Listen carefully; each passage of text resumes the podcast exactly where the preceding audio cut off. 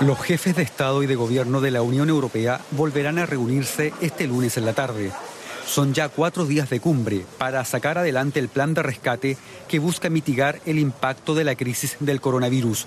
El encuentro debía haber terminado el sábado, las negociaciones sobre el enorme paquete de estímulo de 750 mil millones de euros están estancadas debido a las exigencias de los denominados países frugales, encabezados por los Países Bajos, de reducir las ayudas directas.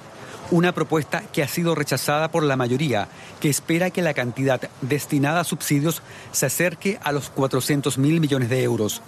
La noche de negociaciones parece haber tensado al máximo las relaciones entre socios, pero el anuncio de vuelta al Pleno resucita la esperanza de un acuerdo.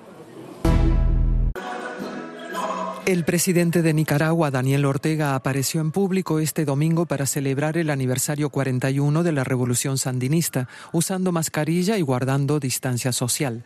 Hasta ahora el mandatario había sido criticado por resistirse a establecer restricciones sociales para evitar la propagación de COVID-19.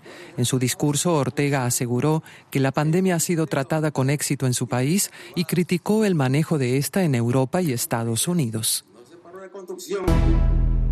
La situación sanitaria de Quito, la capital y la ciudad más poblada de Ecuador, es crítica a causa de la pandemia de coronavirus. Así lo advirtieron este domingo las autoridades sanitarias, que informaron que las unidades de cuidados intensivos están llenas. Según cifras oficiales, la capital registra más de 10.000 casos de los 74.000 positivos de COVID-19. Hasta ahora, más de 5.300 personas han muerto por el nuevo coronavirus en Ecuador. Argentina ha comenzado a levantar las restricciones por el coronavirus en su capital, Buenos Aires. A partir de este lunes y de forma gradual, abrirán sus puertas galerías comerciales, peluquerías y también se podrá realizar actividad física a partir de las 18 horas.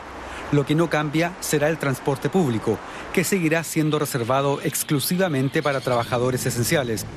El resto de la población debe procurarse otro medio de transporte. El gobierno británico anunció este lunes que ha cerrado un acuerdo con las farmacéuticas BioNTech, Pfizer y Valneva para abastecerse de 90 millones de dosis de una posible vacuna contra el coronavirus. La efectividad de estas vacunas experimentales es aún desconocida, pero se confía en su desarrollo.